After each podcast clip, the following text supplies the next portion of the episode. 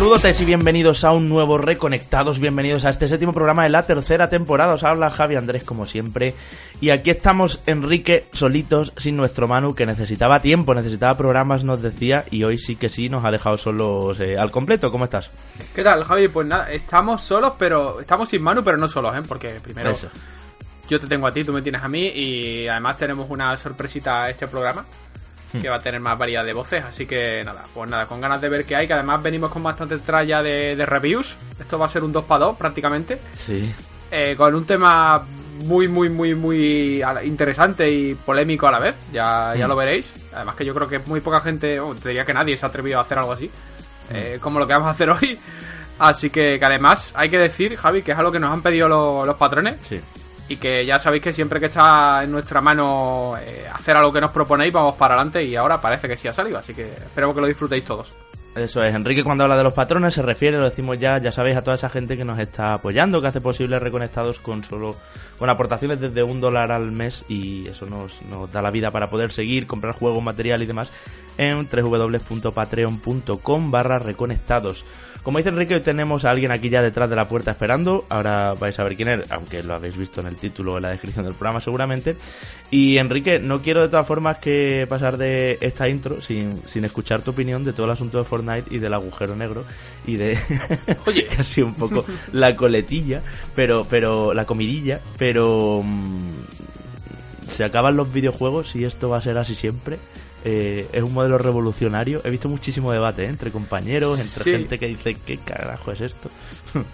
A ver, la verdad es que hay, hay bastante debate, eh, que Fortnite ya ha establecido un, un modelo de negocio que ya conocíamos como era el free to play, pero que ha terminado creando una especie como de servicio al que la gente eh, está suscrita sin tener que pagar una suscripción al mes y esa suscripción se traduce en que si yo, por ejemplo, eh, juego a Fortnite y me gasto al mes eh, 10 euros, eh, de forma indirecta ya estoy pagando una suscripción. O sea, habrá el que se gaste 80 euros y haga pague la suscripción de 8 personas que no pagan. Pero la verdad es que todo se ha convertido en un fenómeno. Y a mí lo que más me ha llamado la atención de esto, Javi, y esto es algo que no ha podido hacer ni, ni Blizzard en su momento, eh, juraría, y es que, que dime una compañía que se pueda permitir el lujo de cerrar un juego eh, durante casi 48 horas, lo que implica que no se vaya a facturar nada durante esas 48 horas, para lanzar una actualización, ¿eh? O sea, es que ni WoW con las expansiones.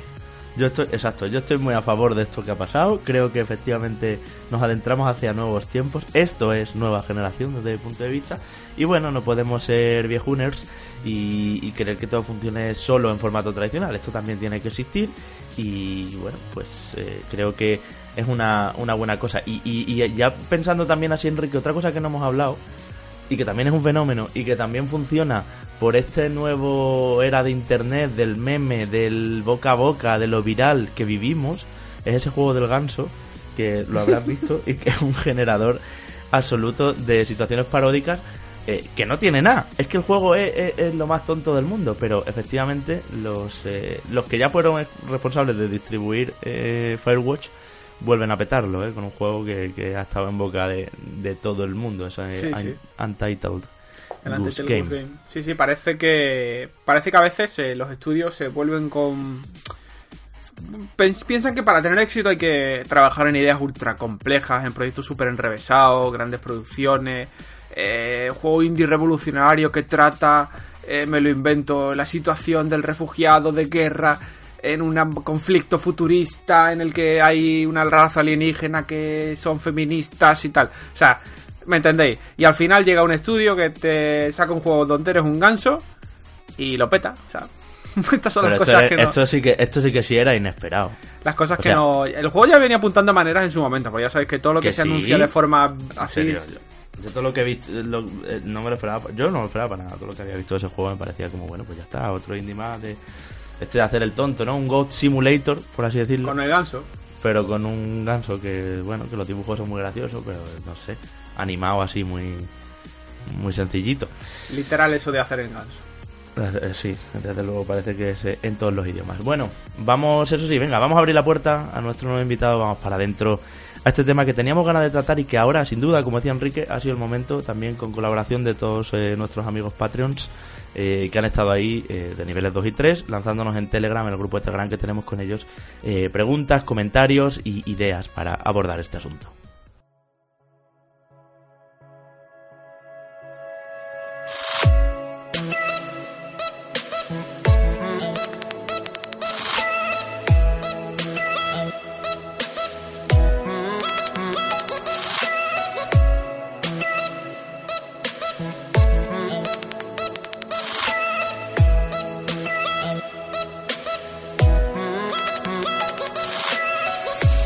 Ser community manager parece una tarea fácil, pero no lo es y lo es menos aún cuando la marca a la que tienes que representar es una marca que levanta pasiones fervientes, como un equipo de fútbol, como un partido político o curiosamente como una cadena de tiendas de videojuegos y consolas. El gestor de comunidades de Game España está hoy con nosotros. Ángel López, gracias por venir a reconectarte. ¿Qué tal estás? Gracias por estar aquí. Hola Jabote, ¿qué tal? Muchas gracias a vosotros por, por invitarme y por ayudar también a, visibilizar esta, esta, profesión, que a veces parece que es tontería, pero, pero no lo es. Esta semana eh, has tenido especial meneo, Ángel, en tu trabajo, por eso hemos considerado también, además de, como decía Enrique, porque nuestros amigos patrones así eh, lo, lo, vieron bien, eh, has tenido especial meneo en tu trabajo, digo, porque, bueno, pues se puso hace unos días a las reservas, ¿no?, de la edición coleccionista de las Tofas eh, se, de las Tofas 2 se abrieron. Hubo un montón de follón como siempre porque las unidades son súper limitadas y tú comentabas en, tu Twitter personal, un Twitter además que vimos muchísima gente, también gente no del sector, que ha sido un bombardeo a tu Twitter personal porque la gente te identifica como el Community Manager de Game, pero además tienes que aguantar insultos, eh, amenazas, vejaciones, o sea, una cosa loquísima, totalmente ida de manos por lo que yo decía, ¿no? Porque los videojuegos al final son como un poco un club de fútbol, un partido político, que crea unas pasiones ahí locas, ¿no? Sí, la verdad es que se fue un poco de madre. Eh, es cierto que no puedo darte cifras de, pues, las ediciones y demás, pero para que te hagas una idea, era un 5% de, de las reservas totales, las ediciones coleccionistas que había. Entonces, no, era posible, obviamente, satisfacer la necesidad de, todo el mundo. Y al final, pues bueno, la gente se desespera mucho, yo, yo lo entiendo, o sea, yo sí, yo soy la primera persona que he utilizado muchas veces en mi vida los, los videojuegos como, como apoyo para mí, pero, pero bueno, se fue un poco de madre y sí que es cierto que, bueno, al final la responsabilidad nuestra no es la fabricación de las ediciones y nosotros tenemos las que tenemos y no se le puede dar a todo el mundo. Esto pasa con, con ediciones de Sony, de Nintendo, de Xbox, de todo el mundo, ¿sabes? Aquí, Ángel, para, bueno, para que la gente entienda un poco el, eh, lo que pasa, porque habrá gente que le pille un poco de nueva, pero bueno, un poco raro, porque además sabemos que, que de nuestros oyentes hay más de uno, más de dos y más de tres que han conseguido esa edición coleccionista. Eh, realmente, a nivel operativo, eh, a vosotros os dicen, oye, hay 300, 400, 1000, 2000, 5000, 100 unidades y para que yo creo que ni se lo dicen, ¿no, Ángel? Tú el número lo manejas, ¿no? Sí, o sea, no, no sé exactamente. Sí, realmente yo el, número exacto sí que lo manejamos. Entonces, por ejemplo, es cierto que pues, barro un poco para casa, pero soy sincero realmente. Eh, nosotros hace unos años eh, abríamos las reservas y que la gente se matara. Entonces, es cierto que mucha presión por parte de los community managers de aquel entonces eh, presionamos para que hubiera otro método, porque es cierto que el método de abrir las reservas y ya está, eh, pues generaba que hubiera muchos especuladores, hubiera mucha gente que pudiera reservar pues 10, 15 ediciones y luego pues lo que veis ah, en lo que veis en Wallapop, ¿no? Entonces se nos ocurrió un método de decir, vale, pues limitamos las reservas a una reserva por persona y que tenga que cambiarla por email la gente que haya reservado la edición estándar de antemano. Entonces así pensábamos que era un método en el que la gente que demuestra interés por el juego pudiera reservar antes y además se limitaba a una reserva por persona. Aún así, obviamente, cuando tienes un 5%, por ponerte un ejemplo, de reservas de coleccionista, perdón, de unidades de coleccionista para el 100% de reservas va a haber un 95% de gente que se quede sin la reserva y se va a cabrear, pero lo que nosotros pensamos es que es el método más justo para, para equilibrar esa balanza, ¿no? Y que no haya especulación, que no haya gente mm. que pueda reservar 15 unidades y ese tipo de cosas. Para que, para, que lo entendáis, yo que he sufrido y me he sacado ventaja de este método, como todos los usuarios, en mi caso, por ejemplo, yo la del Death Stranding, del bebé que hablamos mucho por aquí, el bebé lata, que espero que me lo espero que me lo estéis cuidando bien, señores de Game de Sevilla. Está muy cuidado. lo reservé precisamente así, hice la reserva de la edición, no sé si era la normal o la, o la intermedia que había, y a partir de ahí te llega un correo a, una hora determinada a la que estos buenos chicos de, de videojuegos game avisan por sus redes sociales, te llega ese correo tal y como te llega, eh, tú accedes a la web y claro, pues desde ahí ya te, digamos, te upgradeas, te actualizas la, tu versión normal a la versión coleccionista. Eh, yo lo que entiendo, Game, o entiendo Game, yo te iba a cambiar hasta el nombre, entiendo Ángel que las principales quejas, las quejas que yo puedo llegar a entender, ya no te hablo de. Porque además tú sabes que yo también he sufrido mucho el tema este de el troleito fino en redes sociales. Eh, las quejas estas que llegan, yo comprendo que lleguen, pero tanto al nivel de llegar a faltar el respeto porque te has quedado sin un muñeco de plástico, me parece súper. No te voy a decir bestia, te voy a decir completamente ridículo y absurdo. Yo te matizo, Enrique. Yo no lo entiendo. Y no entiendo por qué le llegan a Ángel.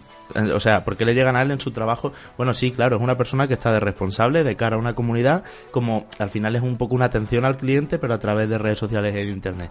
Vale, pero la gente no es consciente de que en el caso de The Last of Us 2 o de Death Stranding, esa coleccionista, ese número lo impone Sony es que no hay otra, es que no hay más. Por eso se llama de coleccionista y limitada y todos esos nombres que le dan, porque realmente en limitada es difícil de conseguir. Vamos a ver, pasan todos los sectores. Cuando salen a la venta las entradas de la final de la Champions, se cae la web de donde las vendan o, duran un minuto y medio.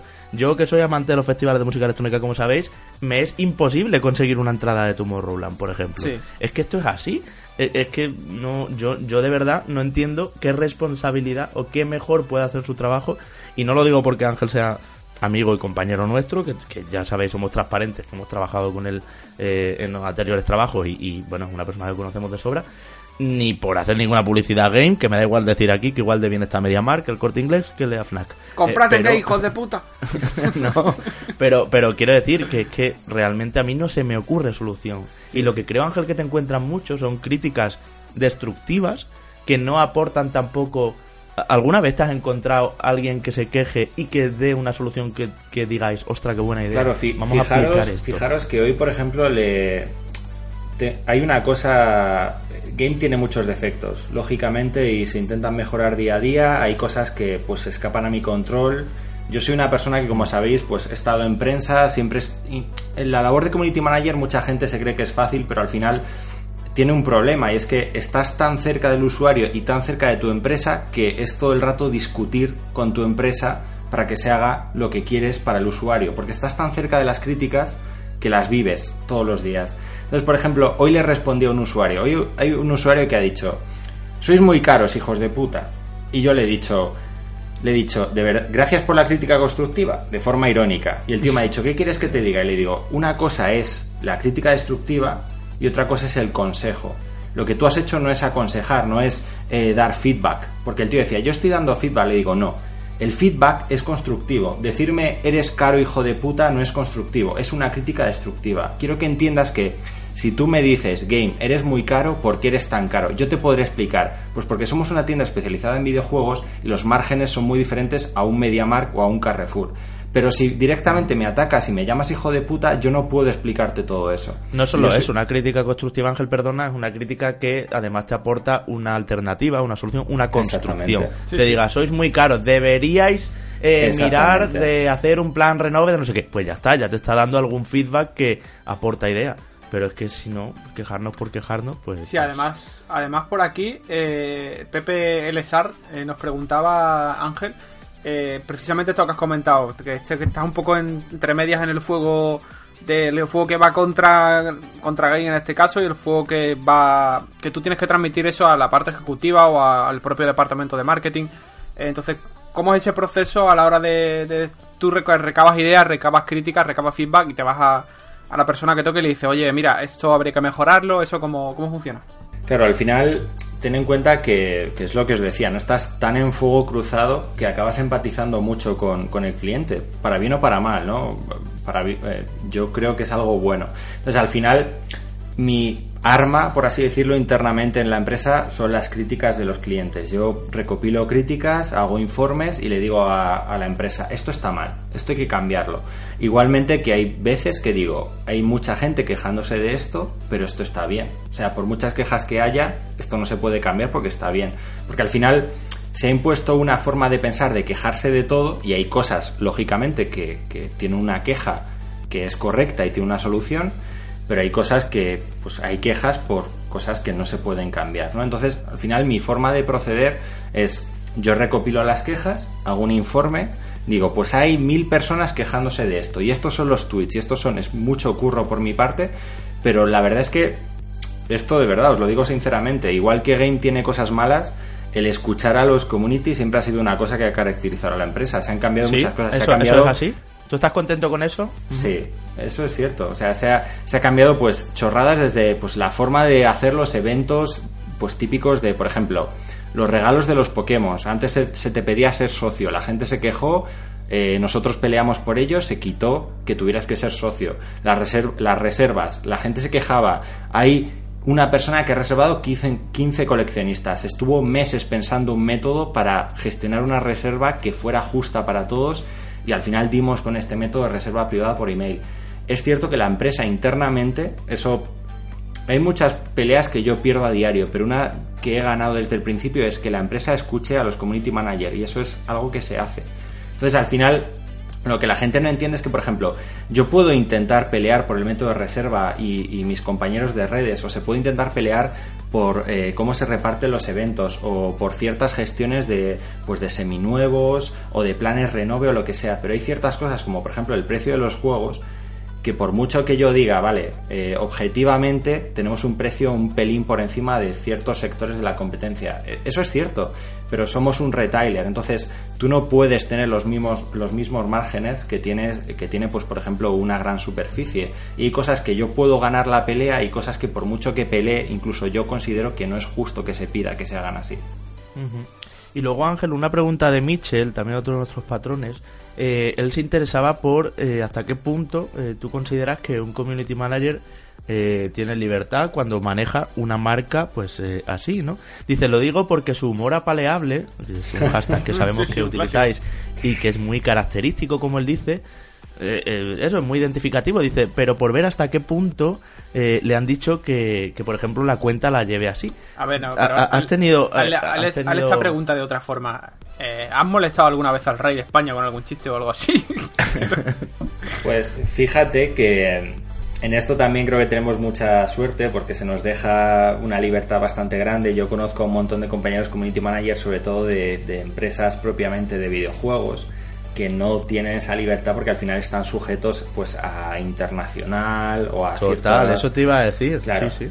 Y, que a veces a lo mejor incluso han intentado hacer humor apaleable, han intentado seguir nuestro ritmo y alguien les ha dicho, eh, tranquilos que vosotros no sois game, no podéis hacer esto. En eso tengo mucha suerte, pero también yo he tenido, eh, no broncas ni discusiones, pero yo he tenido momentos, por ejemplo, de gente, grandes peces gordos de la empresa, decirme, ¿por qué has hecho este chiste? Y yo tener que explicarlo. Y ya luego decir, ah, vale, vale, lo entiendo.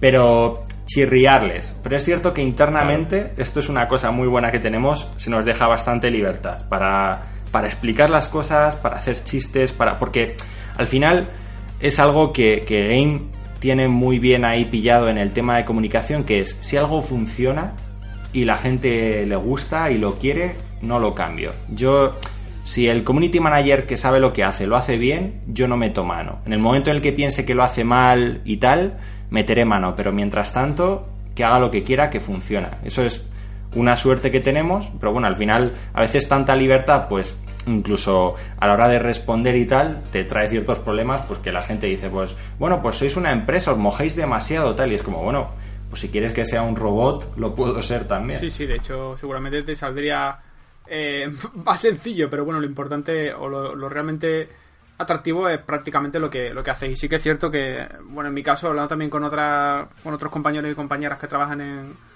llevando en redes sociales de, otras marcas del sector, sí que más de una vez y de dos ha salido la, conversación de, joder, es que a, Ángel en Gay le dejan hacer de todo y a mí no me dejan poner nada, vamos, y, eso te tienes que mirar simplemente, hacerte un listadito de de cuentas y ver un poco el, tono que tienen. Pues, cuentas, por ejemplo, yo que sé, por la de PlayStation sí que juegan mucho con, con las bromitas últimamente. Eh, Xbox está también muy, muy hacia abriéndose mucho la conversación, pero por ejemplo Nintendo no dice ni mu. O sea, Nintendo es lo más plano que hay en la historia de social media.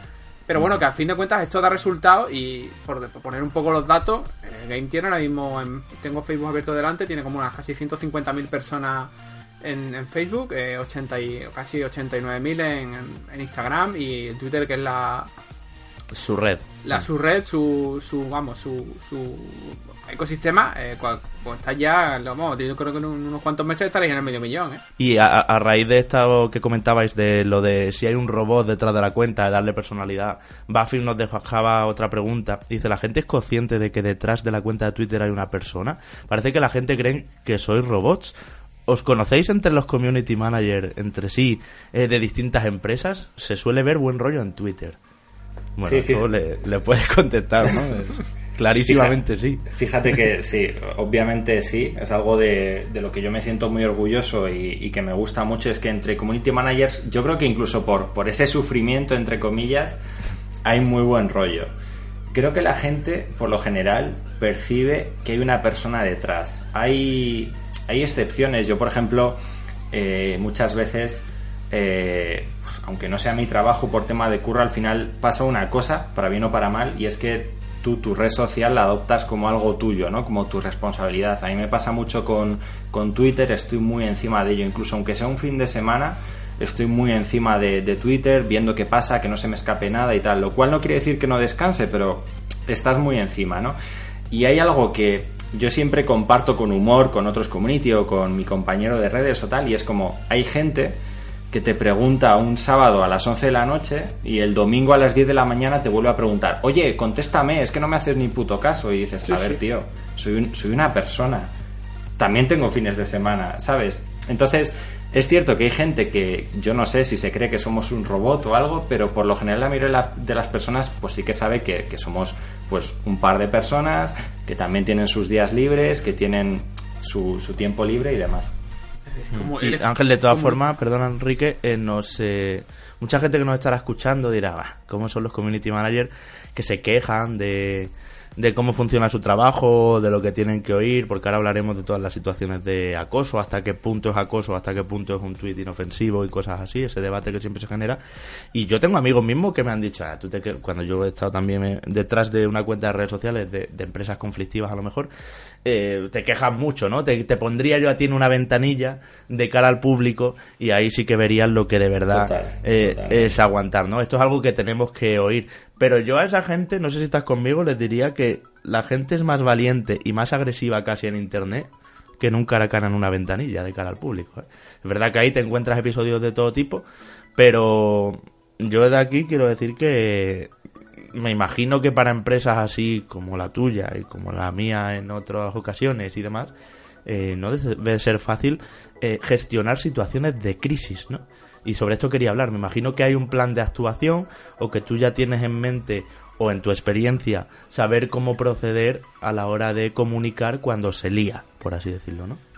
Sí, mira, por ponerte un ejemplo, y te agradezco que hayas sacado este tema, hay algo que, bueno, yo personalmente, por, para bien o para mal, a lo largo de mi vida he trabajado de muchísimas cosas. Mientras me pagaba la carrera trabajé de un montón de cosas y me ha hecho mucha gracia porque, por ejemplo, cuando, cuando la gente vino, entre comillas, a, acosarme a mi cuenta personal durante todo esto que pasó con la coleccionista de Last of Us y tal, eh, pues eh, la típica crítica era, pues ya me gustaría verte de albañil o de cara al público y tal. Y es, para bien o para mal, he estado de todo eso. Entonces, sé lo que es. Y eso es una cosa, y otra cosa es recibir eh, 8.000 tweets en 45 minutos insultándote. O sea, son cosas muy diferentes de, manejar. Y obviamente hay un protocolo de actuación. Al final, nosotros tenemos una norma interna que nos hace únicos y que establecimos hace mucho tiempo, que es todo el mundo se merece ser escuchado y todo el mundo merece una respuesta. Entonces, la política nuestra interna de redes es responder a todo el mundo. Pero lógicamente, si recibes 8.000 tweets en 45 minutos, es imposible responder. Entonces, ante una crisis, normalmente lo que hacemos es se pone un tweet o se pone un post de Facebook o se pone una publicación en Instagram de os estamos escuchando, sabéis que normalmente contestamos a todo el mundo, pero en esta ocasión no podemos porque nos, sobrepasa. Entonces, bueno, pues probad X cosas, por ejemplo, si es el mail de reserva de Last of Us, pues probad a ver no deseados, si os da errores que se ha agotado, eh, había muy pocas unidades, tal. Si es algo de que haya petado la web, la web, pues bueno, pues la web no funciona, hasta un nuevo aviso, estad atentos, tal. Hay veces que hay tantas críticas tantas quejas o, es una situación especial que te desborda que lógicamente no se puede responder a todo el mundo y se dan pues ciertos eh, tips, consejos en, en la cuenta de Twitter y ya está. Pero al final la situación de crisis es ser transparente, o sea, nosotros nunca hemos mentido en plan, pues si no te deja reservar la coleccionista es que no la había reservado realmente, no, es como, joder, se han agotado, o sea, ya no se puede hacer más, se han agotado y ya está. Si más adelante hay más, pues os avisamos, pero aunque haya 8.000 personas diciéndome que se han quedado sin coleccionista, yo no puedo hacer más, ni yo, ni la empresa, ni nadie. Entonces, realmente es la transparencia siempre la respuesta y esto es algo que, insisto, yo sé que Game tiene un montón de cosas malas, un montón de cosas buenas, como cualquier empresa, pero la transparencia que se nos permite en redes sociales siempre es la, que se ve. O sea, se es transparente. Si pasa algo, se dice, no se inventa nada y esto es algo que se ha peleado mucho tiempo para que, se, para que pueda ser así y es así, es tal cual se ve. Ángel, eh, te voy a hacer una doble pregunta, ya que estamos hablando de esto. Eh, ¿Cuál es la situación más eh, inverosímil o, la crítica más absurda o, o más radical, como tú quieras llamar lo que has recibido, y cuál es la situación que más esta satisfacción te ha generado, el tweet que tú has dicho, joder, qué bien ha salido todo. Eso te vamos a pedir que pienses, Ángel, un tweet que sea vergonzoso de, lo agresivo y de lo mal eh, tirado que has recibido y que ha estado, y un tweet que tú digas, así dan ganas de volver al trabajo mañana, ¿no? Porque es algo que mucha gente se preguntará, y estoy seguro que ahora con la avalancha eh, con el tema de The Last of Us 2 recibiste algunos muy heavies. Que, que, bueno, sin poner nombre ni nada, o sí, porque Twitter es público, ¿no? Pero que nos puedes contar o que, o que te han llamado la atención por, por bestias, ¿no? Pues mira, es, es cierto que además esto es algo que ha sido 100% cosa mía. Yo me acuerdo que cuando cambiamos el, el método de reserva, eh, de ser una reserva general, como os decía al principio, de que todo el mundo pudiera eh, pues reservar incluso 15, 20 unidades si hubiera las movidas que había. El primer juego con el que se cambió la reserva fue con Fallout 76, con la coleccionista de Fallout 76.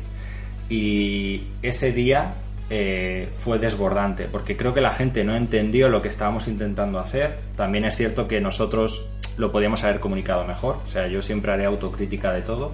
Pero bueno, hubo muchas quejas ese día. Es cierto que yo llevaba por eso os digo que al final es, sé que vosotros lo sabéis, pero un community manager es una persona y yo personalmente llevaba meses luchando porque se cambiara la reserva. Y cuando yo vi que después de todo ese trabajo la gente aún así seguía quejándose porque creo que nunca habrá el método perfecto para nadie, es cierto que yo, por ejemplo, incluso a ese tweet, a ese tweet eh, di respuestas muy contundentes demasiado para una cuenta profesional, pues tipo, después de tanto quejaros, encima os quejáis más y ese tipo de cosas. ¿Te arrepientes de eso, Ángel? ¿Crees que lo tenías que haber gestionado en otro vocabulario? Sí. Es otra pregunta que nos dejaban también, si te arrepientes de algún tuit. Eh, decían, ¿no? Porque es que, claro, lógicamente, con la cantidad de, de tweets que pones, en número quiero decir, eh, tiene que haber alguno, que, pues igual que yo, he hecho tantas reviews en mi vida que hay muchas que digo, tenía que haber puesto otra nota. pues eso es igual. Sí, sí, continúa. Sí, yo, fíjate, o sea, hay, hay cosas que, por ejemplo, hemos tenido pues problemas a nivel de pues algún tuit que alguien pues ha considerado machista o ha considerado que estaba fuera de lugar y yo he dicho, no, eso no está fuera de lugar, porque es una broma o es un tuit sobre algo y ya está. Pero igual que digo eso y defiendo las cosas, es cierto que hay veces que, que estallas y que estás recibiendo una avalancha de críticas tan grande que eres una persona, no eres una máquina. Y yo, por ejemplo, en este momento en concreto me arrepiento. Sé que yo di respuestas en ese momento no mal educadas, no agresivas, pero sí demasiado contundentes para lo que debería ser una cuenta personal. Una cuenta profesional, ¿no? Claro. Eh, profesional, perdona. Entonces, sí que hay momentos en los que ha pasado eso. Y si te tengo que decir, eh, momento mejor para mí, por así decirlo, pues no tengo ninguno en concreto, pero sí que hay al final, como community manager, tienes, eh, vosotros lo sabéis muy bien, tienes localizados a los usuarios más conflictivos y a los usuarios más eh, que más te apoyan, ¿no? Y siempre que ha habido problemas, por así decirlo, sí que hay ciertos usuarios, nosotros tenemos como una centena, una, docena, eh, 200 usuarios, 100 usuarios, que siempre saltan a defender ciertas cosas, que están ahí, que entienden que eres una persona y para mí no me quedo con ningún tuit en concreto, pero sí que hay mucha gente que, por suerte lo entiende, te defiende, incluso en ciertos momentos se lo explican a otras personas conflictivas, le dicen, mira tío, es un community manager, él solo te está diciendo cómo es la reserva, no, no gestiona nada interno, o que se haya roto tu consola, pues él te está ayudando, te está pidiendo tu incidencia y tal, pero él no puede arreglarla en su casa. Y hay un grupo de gente que de verdad yo estoy muy agradecido con, con ese grupo de personas porque son muy fieles, son muy empáticos y te ayudan mucho a explicarle a la gente tu trabajo, ¿no? De hecho, Ángel, hay una, hay una, hay una situación, perdona Javi, eh, que se suele producir, o por lo menos la experiencia que he tenido yo, es que cuando llega un troll y se caga en tu familia y tú le contestas de buenas, eh, digamos que lo, puedes reconvertir a un fan. Entonces no sé si eso os pasa a vosotros con frecuencia. De toda esta gente que dices que ahora eh, son muy cercanas con vosotros, seguramente alguno era un troll en el pasado. Sí, totalmente. Hay, de hecho, nuestra, nuestra filosofía es no ser muy agresivos, sino intentar esa reconversión tengo que reconocer de que a veces no ha salido bien, pues obviamente eh, una broma o un chascarrillo, eh, cada uno lo puede interpretar como sea, hay veces que pues ha salido muy mal, ha salido todo lo contrario a lo que tú pretendes, pero al final nuestro estilo es el humor, nuestro estilo, pero no es, no es un humor gamberro, sino un humor que empatice con la gente. Entonces muchas veces alguien te llega de troll de decirte pues, pues vendéis más consolas de tal o es que tal es más caro. Hay una cosa que a mí me gusta mucho hacer y es que esto es una anécdota muy, muy absurda, pero bueno, Game cuando, cuando reetiquetamos productos, el precio tiene que cambiar, ¿vale? O sea, tú por ejemplo tienes un juego a eh, 59,99 y si tú lo reetiquetas porque ha habido una promoción pasada o el juego ha cambiado de SKU o lo que sea, tú lo tienes que el precio tiene que cambiar para que el sistema lo acepte. Entonces, tú a lo mejor ese juego de 59,99 lo tienes que poner a 59 99 a 59,95. Entonces hay mucha gente que siempre te hace el troleo de la pegatina de, oh, game, qué rebaja, eh, putos amos, lo habéis bajado mazo de precio. Y yo le digo, joder, con 6 céntimos más te compras un chupachú de esos de chicle con bola y vamos, sobrado vas. Y hay mucha, pues, ese tipo de bromas que al final yo siempre, después de hacer esa broma, luego pongo otro tuit en plan, ahora en serio, te explico por qué es eso. Y se lo explico, la gente dice, joder, pues muchas gracias, te agradezco que me lo expliques, qué grandes sois. Y sí Yo no tenía ni idea, lo estoy aprendiendo ahora, de hecho, pues, porque, eh, porque... Eso es así, es, pues, eso es una de las cosas que tenemos que cambiar, como otros, otros muchos fallos que tenemos. Pero al final es, hay mucha gente que si se lo explicas, lo entiende y se vuelve fan tuyo. Y eso es muy reconfortante, porque al final tú tienes un día con mil quejas, pero hay un tío que se ríe de eso y te dice, joder, qué grande sois por haberme explicado esto con una broma, eh, follow, eh, os quiero, tal. Eso solo una persona puede compensar un, día malo. Y Ángel, tú si quisieras o si lo consideraras, ¿podrías bloquear a una persona? ¿Una cuenta de empresa? ¿Cómo lo lleváis ese asunto? Una persona que no para, que es que da guerra, que es tóxica, que inunda.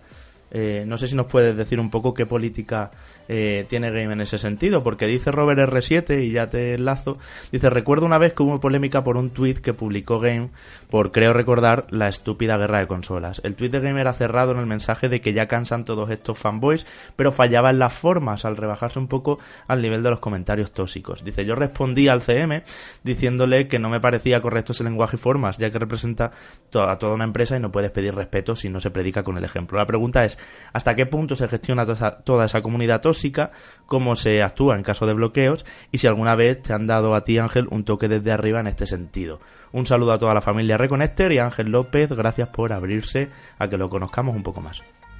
Pues muchas gracias por la pregunta, es muy interesante y, por supuesto no tengo problema en, responderla. Nosotros tenemos eh, un sistema en el que bloquear es algo muy radical, porque nosotros sabemos obviamente que no es una cuenta personal, es una cuenta empresarial y de hecho tenemos como ciertos, ciertas líneas rojas que no se pueden cruzar. Por ejemplo, eh, insultar a un compañero de trabajo, pues en tal tienda, tal dependiente es un cabrón y me cago en su madre, bloqueado. O sea, porque no admitimos insultos personales. Una cosa es que tú des tu feedback en plan, pues en, en X tienda me han atendido súper mal y me han hecho no sé qué y creo que esto está mal. Pues obviamente vamos a intentar ayudarte en lo que podamos. Eh, hay otras veces que nos ha insultado personalmente a los, a los community manager a través de la, de la cuenta y ahí también bloqueamos. O una persona que, por ejemplo, eh, persiste en hacer spam. Por ejemplo, ha habido casos de gente que dice, eh, pues tal consola no me la han reparado. Y yo le contesto, ya, pero es que tu consola tiene tres años y la garantía acaba a los dos años, no se te puede reparar. Y el tío empieza en todas las publicaciones que tenemos, pues es unos estafadores, pues es unos estafadores, pues es unos estafadores. En cada publicación que hacemos te insulta. Pues llega un momento en el que le dices, por favor, si persistes en esta actitud se te va a bloquear. Y el tío persiste y se le bloquea. Pero esto es algo que sí que hacemos mensualmente. Desde Game revisamos los bloqueos. Y si una persona, pues en un momento dado ha tenido un estallido, que yo lo puedo entender, ha tenido un estallido, te ha spameado, te ha insultado, lo que sea, pero se demuestra que no ha seguido haciéndolo, se le desbloquea y aquí no ha pasado nada. Porque al final a mí no me interesa bloquear a nadie, son seguidores y es gente que, te está viendo, pero obviamente si, si, me insultan a mí, a mis compañeros, a la gente de tienda o a la empresa con, formas que no son las adecuadas, se le bloquea.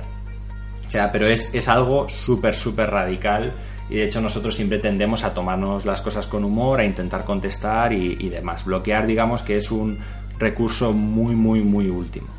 Y en cuanto a que te hayan dado alguna vez algún toque o que te hayan dicho, Ángel, mira a ver esto si le puedo dar una vuelta, entiendo que sí, ¿no? Sí, de hecho, eh, nosotros eh, hay algo que tiene muy bueno Game y es que el, el, departamento de atención al cliente y el de redes sociales trabajamos conjuntamente, muy mano a mano. Y pues ya te imaginarás, ha habido veces que nosotros a lo mejor hemos bloqueado a una persona que estaba pues, pues difamando y spameando y tal y, un, y pues esa persona ha abierto una incidencia, ha hablado con atención al cliente y nos han dicho, bueno, pues este cliente al final a nosotros nos ha contado que no sé qué, no sé cuántos. Y a lo mejor yo le digo, pues esa es una historia muy diferente a la que nos contó a nosotros, pues vamos a revisarlo, le desbloqueamos y lo vemos. Eh, que me hayan dado un toque realmente desde arriba arriba nunca, porque creo que nunca se ha bloqueado a, a nadie de forma injustificada. De nuevo, todos somos humanos, quizá en algún momento haya cometido algún error, pero ya te digo que fíjate que en el igual que en el tema de tweets o lo que sea, como te decía antes, alguna vez he podido patinar porque soy humano. En el tema de bloqueos sí que soy muy sensato porque sé que es un último recurso que, no puede usarse a la ligera, sobre todo siendo una empresa, que al final tus clientes tienen el derecho a la información y no se puede bloquear así como así a nadie. No, bueno, me refería a un toque, bueno, yo más, más bien se refería a Sergio, otro de nuestros patrones, a un toque por eso, por una, por un tweet que se te haya ido de las manos o que no se entiende bien o que, bueno, o que esté tirado en un momento inadecuado. Pero bueno, yo casi que me adelanto y entiendo que sí, ¿no? En muchas empresas muchas veces suena el teléfono del community manager, lo coges, es un superior tuyo y te dice qué es esto. Sí, fíjate que de, hecho lo que sí me ha pasado, claro, lo que me ha pasado muchas veces, más que un toque de atención, es eh, gente de la empresa, por lo general los, los eh, directores de game pues tienen más edad, no están tan acostumbrados a las redes sociales, muchas veces que alguien me ha dicho, ¿por qué has hecho esta broma? ¿O qué significa esto? Yo ya les explico, pues es un meme que viene, pues yo qué sé, pues del Fortnite, porque es una broma de que hay un agujero negro, entonces hemos hecho este meme. Ah, vale, vale, ya lo entiendo. Y, y, muy bien, pero sí, eso sí que pasa mucho de decirte, ¿por qué has hecho tal chiste? Tú se lo explicas y ya lo entienden. Pero, claro, es es un mundo tan cambiante las redes para alguien tan estático que muchas veces hay que explicarles, pues sí, pues se ha hecho por no sé qué, ah, vale, vale, y enseguida ya lo entienden, pero hay que explicárselo. Hay otras preguntas que van más en la línea, ya, bueno, terminando un poquito, que nos quedamos sin tiempo, eh, que, bueno, van más en la línea de cómo ves el futuro, porque, por ejemplo, eh, Alex, Rubén Cuántico o Saúl nos preguntan, pues bueno, que las plataformas digitales cada vez venden más, que como tú decías al principio, Amazon, MediaMarkt, Carrefour, compiten muy fuerte con sus precios porque son al final eh, otro modelo a lo que es un retailer especial en videojuegos, como tú nos comentabas y que incluso ha habido cierres y despidos en, cadenas como GameStop, competencia de Game internacionalmente, ya no hay tiendas GameStop en España. Todo este panorama, eh, ¿tú sientes ahí, eh, ahí dentro, Ángel, que hay un poco de miedo con cómo va a ser el futuro del modelo Game? O que se está, te diría más, o que se está adaptando Game, porque Rubén Cuántico nos decía que que si ves sostenible game en un futuro, casi más como una tienda de merchandising y de cosas que no se pueden encontrar en cualquier sitio, sino que son específicas de videojuegos, más que como una tienda de juegos de primera mano, en precintados.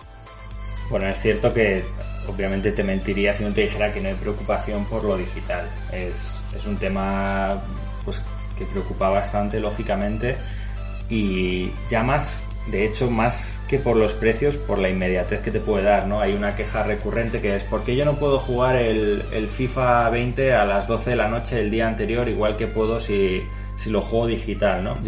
Al final, nosotros es cierto que hemos diversificado mucho el negocio, se ha apostado mucho por el merchandising, por el PC gaming, por las ediciones coleccionistas, por los complementos de los juegos pero creo que hay un público bastante grande que, prefiere el juego físico, que apuesta por el, por el juego físico, por los complementos que puede tener un, juego físico, que al final es gran parte de lo que apuesta Games, pues con la reserva te lleva hasta el regalo, eh, con tal edición te lleva hasta el cosas, o la edición especial, la colección y se las puedes conseguir porque son cosas físicas.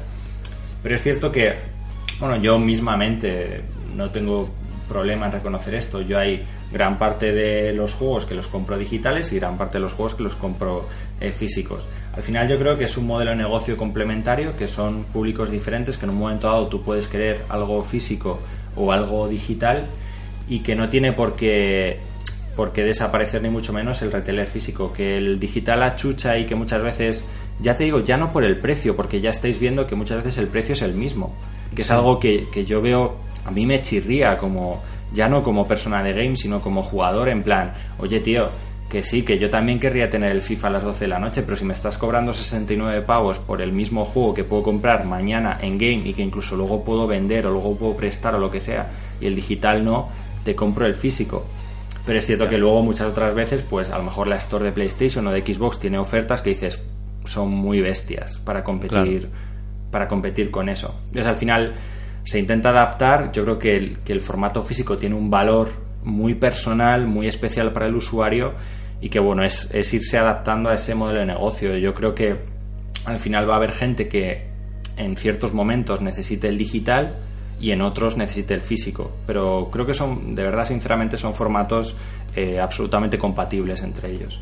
Y Ángel, ahora que, que, te tenemos también, aprovechando que, que ya nos decías que bueno que aunque tu labor sea de community manager y de atender a la gente a través de redes sociales y dar información a través de redes sociales y demás eh, había preguntas también como de Santiago y de Jonathan Pérez Botella que nos preguntaban un poco a ver qué sabes o si nos puedes aportar alguna información interesante que seguro que tienes eh, sobre todo eso que se dice de que España es un país PlayStation, de que vende más que Xbox y que bueno cómo está también la situación de Switch que parece que que funciona bien. ¿Hay algo de esto que nos puedas confirmar si es como estoy diciendo, como creemos o algo? Ya sé que no, no, no, no, tendrás ni tú las ventas de PS4, ¿no? Por así decirlo. Pero eh, si se percibe esto así, es toda esa ese pensamiento, esa nube de ideas que tenemos todos en la cabeza, eh, ¿es así?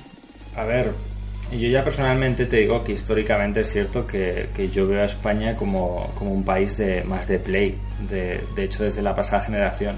Pero ahora mismo, por ejemplo, las, las ventas de Switch son muy, muy, muy buenas. O sea, es una consola que está vendiendo muy fuerte que ya de hecho podéis ver que públicamente nosotros mensualmente publicamos los, los top de ventas. El ranking, sí. Exactamente, y cada vez hay más juegos de Switch. De hecho, creo que el, pasado top ventas o el anterior eran más de Switch que de, que de Play.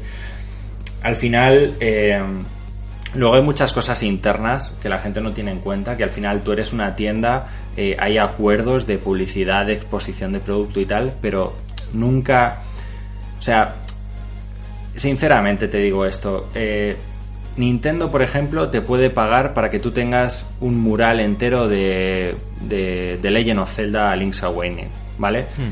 Pero Nintendo no te paga, obviamente, o, Play, o nadie, porque escondas juegos de Xbox, o de Play, o lo que sea. Entonces, hay una ¿Eso parte... te han llegado a decir? ¿Eso lo ha llegado a pensar algo? Claro, claro, eso nos lo dicen constantemente, que nosotros, por ejemplo, escondemos los juegos de Xbox, y es como, para nada. Seguramente... De hecho, una no digo que seguramente haya hasta vídeos en YouTube sobre eso. sí, sí, los hay, los hay. De hecho, una de las, mejores relaciones que tiene Games con, con Xbox, precisamente. Entonces, para nada. Quiero decir, al final es exposición de producto, eh, el usuario decide, quiero decir, tú tienes X porcentaje de ventas de Nintendo, X porcentaje de ventas de Play y X porcentaje de ventas de Xbox. Y al final eh, tú no decides, simplemente pues a lo mejor eh, sale el FIFA 20 tú estás, te das cuenta como tienda de que estás vendiendo eh, el doble de FIFAs 20 de Play que de Xbox, pues obviamente rellenas el doble de murales de, Play, de Play que de Xbox. Pero en ningún momento hay como dice la gente, ningún tipo de amaño a ninguna marca. De hecho, de verdad, internamente la relación de Game con todas las marcas es muy buena. Todas las marcas están muy contentas con nosotros y al final, bueno, pues es un poco el, usuario decide. Es cierto que, por ejemplo, eh, tú dices, pues eh, igual que Xbox tiene un modelo más enfocado a lo digital, eh, tiene menos productos físicos precisamente por eso, ¿no? Pero eso, es algo que, que, se elige y que tú, bueno, al final distribuyes como tienda, pero en ningún momento hay ningún complot ni nada por el estilo para, ocultar cierto producto. Al final es una tienda, quieres vender todos los productos, quieres obtener el máximo beneficio de todos los productos y no hay ninguna intención, ni mucho menos, de, esconder ningún tipo de, familia de consolas, ni, ni producto, ni nada.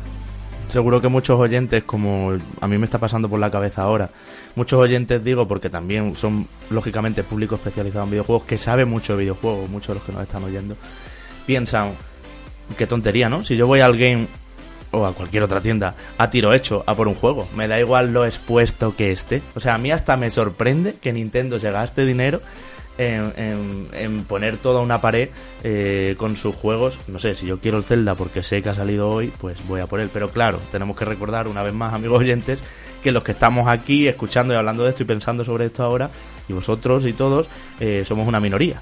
Mucha gente entra al game y por las portadas, por a ver qué hay, a ver qué se cuece, a ver qué me pillo, pues es importante, ¿no, Ángel?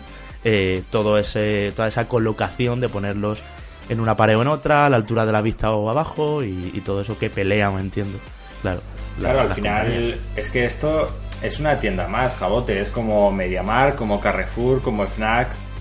Todo esto depende de acuerdos comerciales y tú al final, pues, igual que una semana los los cubrearcos, que son los, eh, los murales que cubren las alarmitas de Game, son de Gears of War 5, la semana siguiente pues son de Link's Pero que si yo quiero el Gears Ángel o quiero el Zelda, eh, mm, me da igual lo que haya en el cubrearcos. Voy a por ese juego. Siempre Pero claro, yo soy un público minoritario. O sea, si yo quiero ahora mismo Forza Horizon 4, me da igual que ya sea del año pasado, que sea de Xbox o, que esté muy detrás escondido. Voy a por él. Pero claro que eso, mm, el público mayoritario, el que no escucha reconectado o no se informa tanto de videojuegos, por ejemplo, sí que va a pasearse y a ver qué hay por ahí, ¿no? Entonces sí es importante eso. Enrique, te dejo que le leas unas preguntitas un poco más troll que nos quedan ahí y ya y ya cerramos. Venga, sí, vamos, vamos a las preguntitas buenas. De hecho, hay una pregunta de una persona llamada Sergi González que creo que te suena de algo. Vaya tela, lo que me faltaba ya. que dice que, bueno, que, le, preguntamos que qué le preguntaría al CM de Game. Dice que le preguntaría qué tal lleva eso de compaginar el trabajo de community de Game y de ser futbolista del Barça. y si nos puede adelantar algo del próximo single de Shakira. Madre mía. Pues sí, e, esto es algo curioso que me ha pasado en todos los trabajos. Todo el mundo dice que soy Piqué. De hecho, cuando empezamos a hacer más los vídeos que estamos haciendo ahora en Game, que salimos eh, compañeros de la mm. oficina, sale, también Borja, que es mi compi de CM y tal, salgo yo. Todo el mundo es como, bueno, pues Piqué se está pluriempleando ahora, tal, es como, es alucinante todo el mundo, tío. Hombre, te das un aire serio, ¿eh? Yo ahí lo... ya, ya, eso, eso Oye, oye, tú, ¿no? bueno. Venga, otra, otra. Dice Guillermo, eh, dice, define con una frase corta todos aquellos que etiquetan a Game con fotos de recibos de juego a los que le quedan dos o tres días por salir para ver si lo ponéis a la venta. En Perú ya se vende. Exactamente. Vete a Perú, están los viajes caritos y te lo compras. Y ya la última de Rubén Cuántico, que hace tres preguntas muy de, muy de la vida moderna. Dice, Ángel, ¿cuánto dinero tienes en el banco? Eh, muy poco, poco, la verdad. ¿Cuánto has hecho el amor esta semana? Bastante. ¿Y cuántas veces lo has hecho usando la máscara de Kojima? Ojo, ¿eh? Pues ninguna, pero me estás dando ideas ya para, para mejorar mi vida sexual. Gracias. Bueno, no sé, no sé si la vas a mejorar o empeorar, ¿eh? eh Kojima siempre mejora cualquier cosa. Ay, no, Kojima Love, sí. en fin. bueno, Ángel, no sé si nos quieres apuntar eh, algo más. Eh, por nuestra parte, creo que hemos intentado cubrir todos los aspectos que queríamos cubrir. Te agradecemos una vez más que hayas sido tan transparente, que nos hayas contado aquí todo, pues, cómo es tu día a día eh, cómo es tu trabajo, a qué te enfrentas, eh, a quién reportas eh, tus resultados, cómo son tus informes, bueno, y todas las cosas, cómo funciona una gran cadena como, como es esta, ¿no? Con tantas tiendas, tantos vendedores, tantas, tantos departamentos, tanta importancia de, los acuerdos con compañías, publicidades y demás, y creo que ha quedado muy, muy enriquecido. Así que, tío, muchísimas gracias. Muchísimas gracias a vosotros. Yo creo que la labor de community es algo que se debe saber. Es cierto que es un trabajo que tiene muchas cosas buenas, muchas cosas malas, no es el peor trabajo del mundo, ni mucho menos, tampoco el mejor pero también la gente tiene que saber, pues eso, sobre todo que hay una persona detrás que sufre, siente y a veces se lo pasa bien, a veces lo pasa muy muy mal y simplemente, pues eso, saber que no es un robot, que ya con que se salga sabiendo esto de aquí para mí es suficiente. Así que muchas gracias a vosotros por visibilizar esto, de verdad. Vale, pues nosotros seguimos adelante, ahí se va Ángel y vamos a pasar a los juegos que decíamos que venimos esta semana súper contentos eh, todos, yo creo, yo por lo menos, ahora me contará Enrique.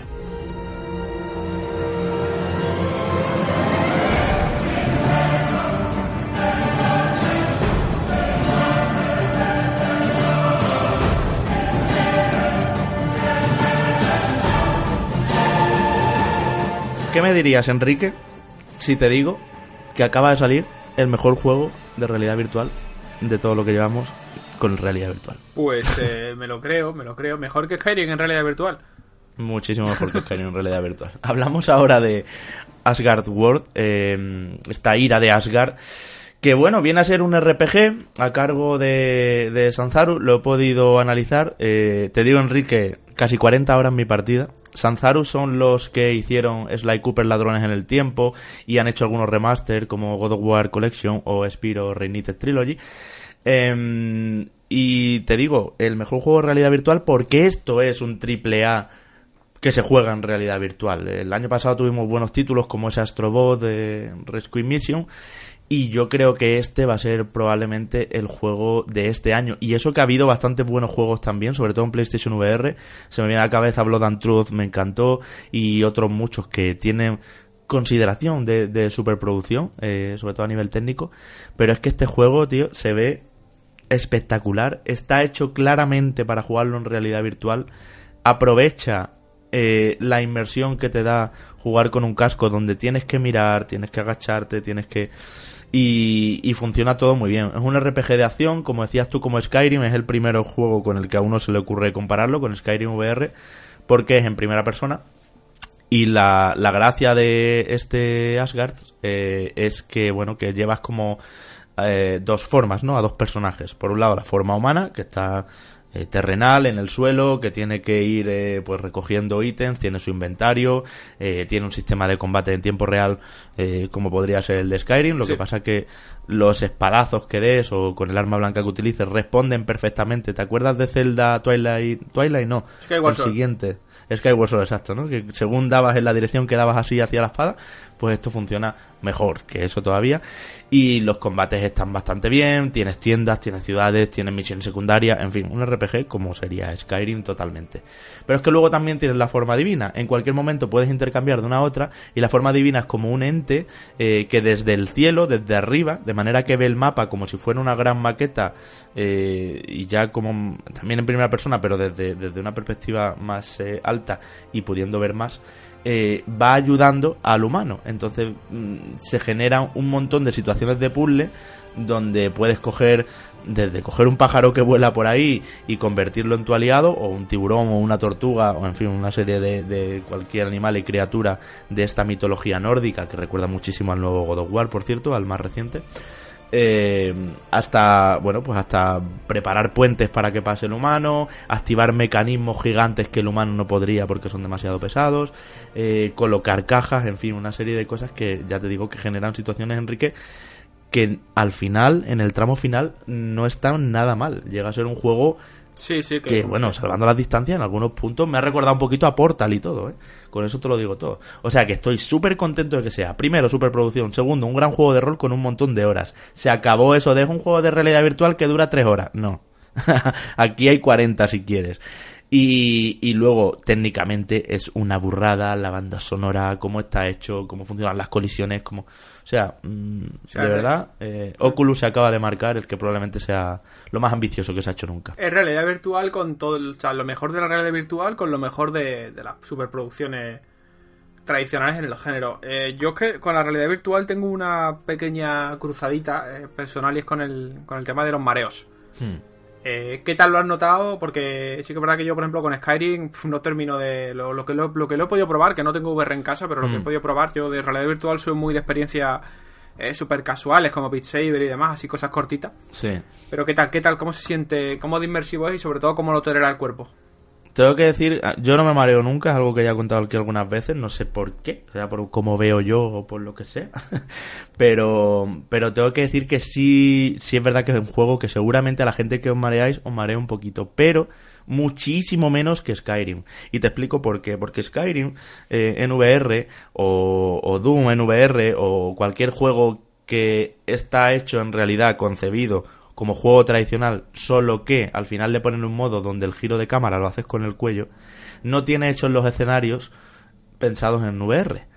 Sin embargo, en Astrobot, por ejemplo, descubrimos ya esto eh, de manera un poquito más tímida y ahora se ha llevado un escalón más. Casi todos los escenarios, Enrique, aquí son como una especie de montaña, para que te hagas una idea, donde tú vas eh, ascendiendo por la ladera poco a poco. Entonces, esa sensación de apertura, y eso que también hay escenarios reducidos, ¿eh? interiores. De hecho, el juego, uno de los escenarios recurrentes es una especie de taberna, donde, bueno, empieza todo también, porque te ves al principio con el dios Loki, y tiene una serie de encargos para ti, y venti potencial y tal. Entonces, eso es un escenario pequeño, es una taberna. El movimiento es libre, eh, mm, se juega con, con los dos mandos de Oculus, con lo, con lo que he jugado yo. Y, y aún así tiene todo una forma de estar diseñado como en apertura, como en ojo de pez o algo así, no sé, que no marea nada. No sé, no sé, o sea, no marea nada, no marea tanto como marean otros juegos que originalmente son tradicionales pero luego se pasan a VR. Entonces yo animo a la gente a que le dé un tiento porque sí que es verdad que hay situaciones muy rápidas. Por ejemplo, se me ocurre combate contra jefes finales grandes, ¿no?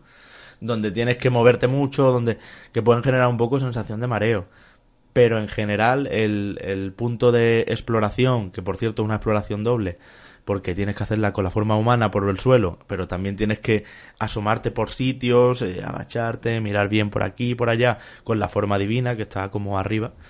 Eh, el poder intercambiar entre formas, eso hace también que descanse un poco la, la sensación y la vista y, la, y el frenetismo, ¿no? La forma divina siempre es como más calmada. Eh, está arriba, no tiene ningún peligro y se encarga simplemente de gestionar, de que cojo esto de aquí, lo pongo aquí, ahora le creo esto aquí.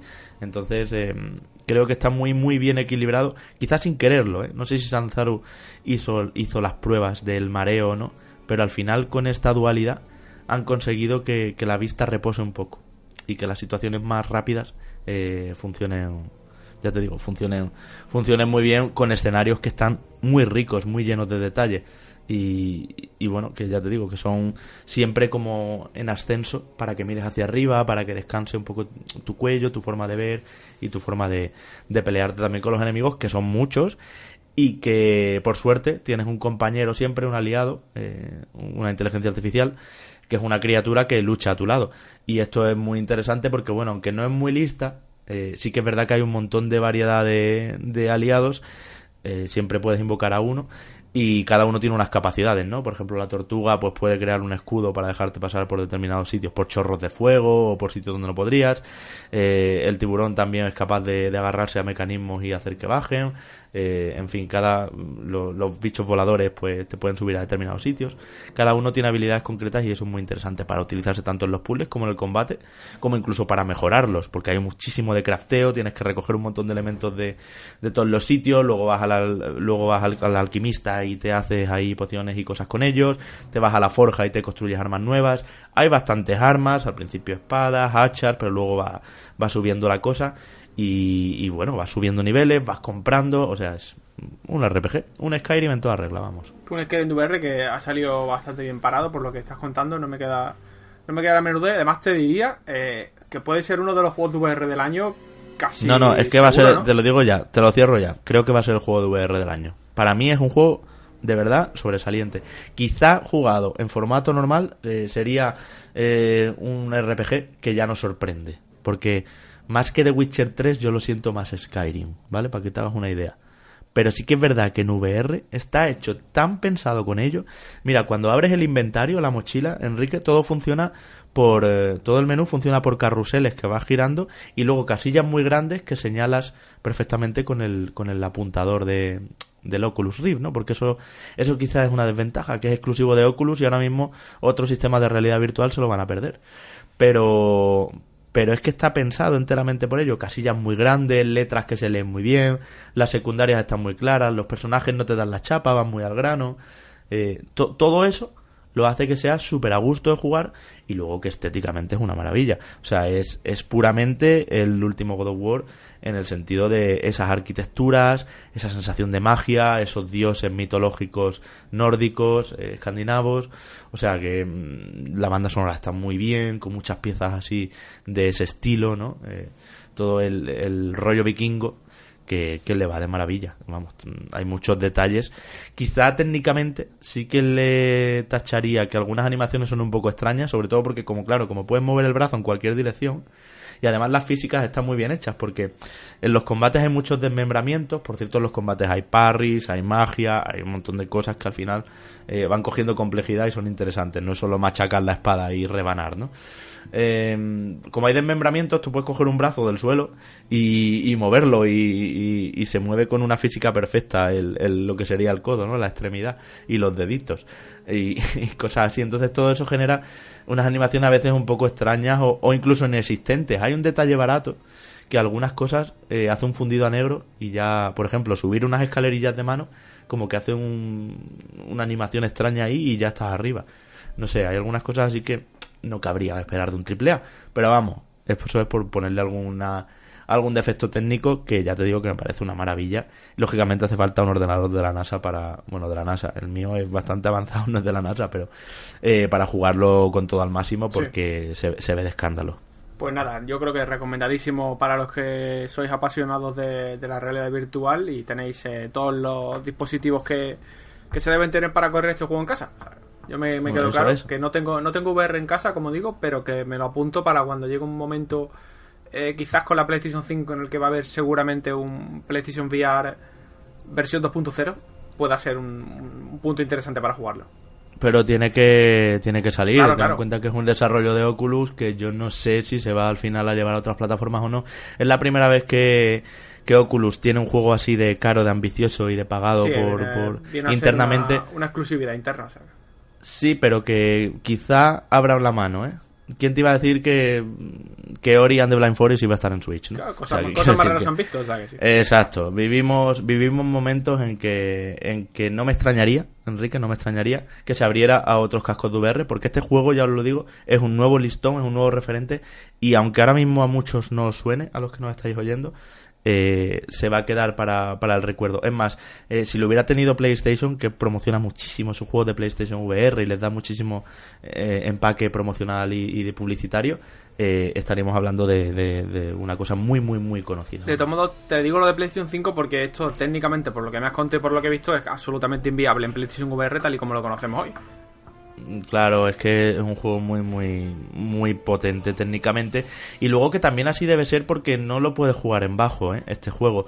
Porque si lo jugaras con los requisitos en, o sea, en el aspecto en, gráfico muy, muy limitadito, no podrías ver bien algunos puzzles, no podrías ver bien algunos detalles. Tú piensas que cuando eres, necesitas una resolución alta.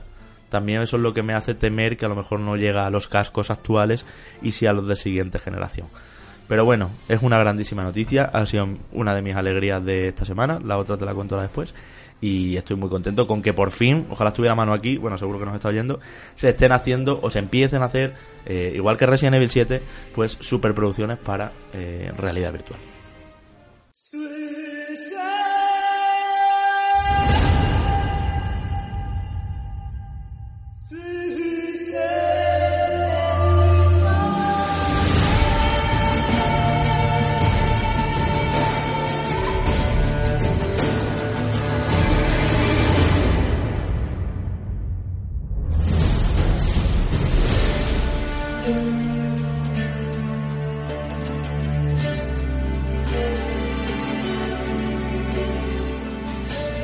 Y hablamos ahora de juegos que han llegado a Nintendo Switch. Estos son los que ha analizado Enrique por un lado The Witcher 3 eh, en su edición definitiva y por otro lado Overwatch en su edición definitiva. Empezamos si quieres Enrique por The Witcher 3 por ejemplo y me cuentas cómo ha acabado llegando a Switch. Yo tenía mucho miedo, frame rate, eh, sombras, eh, todo esto técnicamente y a ver, el precio es completo. Es verdad que te incluye todo, pero fíjate, fíjate si incluye que hasta parece, parece que hasta incluye streaming de Enrique con peluca que lo, lo, prometí y prometo que lo haré. Eh, no, esta semana no me va a dar tiempo porque tengo, tengo bastante lío de curro y tal y no, voy a poder, así que espero mm. la semana que viene agenciarme con una peluca y poder hacerlo. Así que... Y te quiero ahí, quizá que empieces partida, ¿no? Yo creo, para que veamos al principio y eso. No sé, bueno, ya decidirás tú dicho qué, esto, The Witcher 3 llega a Nintendo Switch con una versión como sabéis que completa, eh, que incluye sus expansiones originales. Recordad que cuando salió el juego, eh, CD Projekt de, primera, en primera instancia prometió eh, un montón de descargables gratuitos que fueron llegando durante los primeros seis meses y posteriormente a eso recibimos dos expansiones que son Hero Stone y Blood and Wine, que no son expansiones pequeñitas, que son expansiones que te pueden aguantar 20 horas cada una. Por lo que mm. si sumamos la campaña principal, con todas las, no solo con historia, sino con todo lo explorable que es este universo, y le añadimos las dos expansiones, aquí tenemos fácilmente más de 100 horas de juego, eh, además de juego contundente, con tranquilidad y hmm. con variedad de contenido. No hace falta que os cuente lo que tiene The Witcher a estas alturas de la película, porque es un juego que está disponible en PlayStation 4, en One y en, PC. Eh, la versión de Switch, hablando, ¿es una buena versión? Pues personalmente considero que sí que es una buena versión, siempre con matices. Porque jugar a, jugar a The Witcher en portátil, teniendo en cuenta cómo se ve, eh, es una gozada, ¿vale?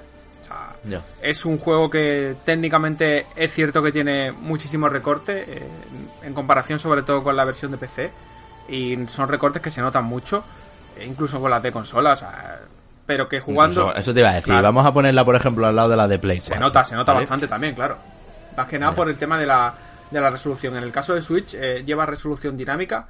Eh, si lo juegas en, en, la tele, con el dock, son unos 720p o menos dependiendo del punto en el que estemos, de lo que de, la, de las situaciones que estemos viviendo, si el combate más o menos enemigo, eh, eso mm. se va regulando.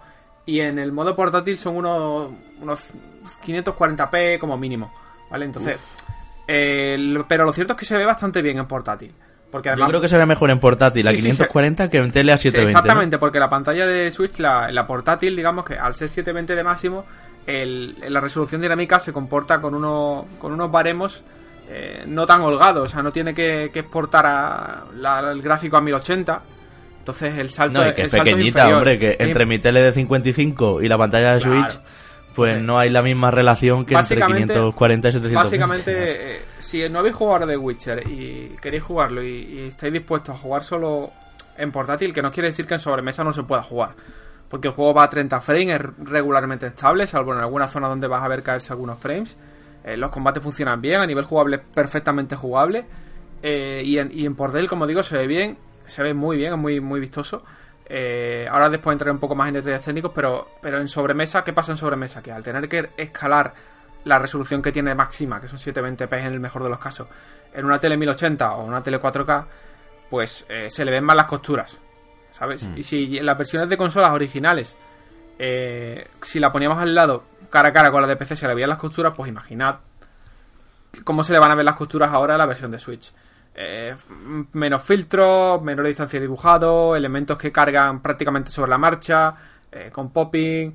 Eh, pero no ha sido desastroso, ¿no? no, ni mucho menos, ni mucho menos desastroso. Es decir, si vamos partiendo de la base y reconociendo que es un hardware técnicamente inferior y aceptando eso, vamos bien. Además, de hecho, se puede interpretar con la versión completamente contraria, que es una maravilla que hayan conseguido meter esto aquí.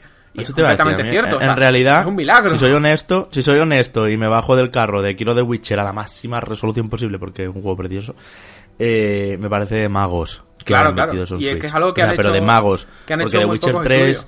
O sea, es que me parece, me parece de broma que consigan esto con The Witcher o que, o que hay días que ya ha conseguido lo que ha conseguido con Doom o con Wolfenstein y que de repente llegue Nintendo con el Zelda y me pegue de tirones. O sea, sigo sin entenderlo y lo, hablamos hace una semana. Entonces, The Witcher, como hemos dicho, eh, generalmente estable a 30 FPS, muy, muy, muy disfrutable en portátil, también disfrutable en televisor si tienes en cuenta que que se han recortado las texturas, que se han recortado aspectos como las sombras, que la resolución, como digo, es dinámica y se va cambiando en función de la cara que tenemos en pantalla, que se ha reducido la distancia dibujado y que a veces vamos a verle mucho las costuras en elementos que cargan, eh, de repente, eh, matojos de hierbas cuando vamos con... Eh, me sale el nombre del caballo en inglés. Sardinilla, con sardinilla, sí.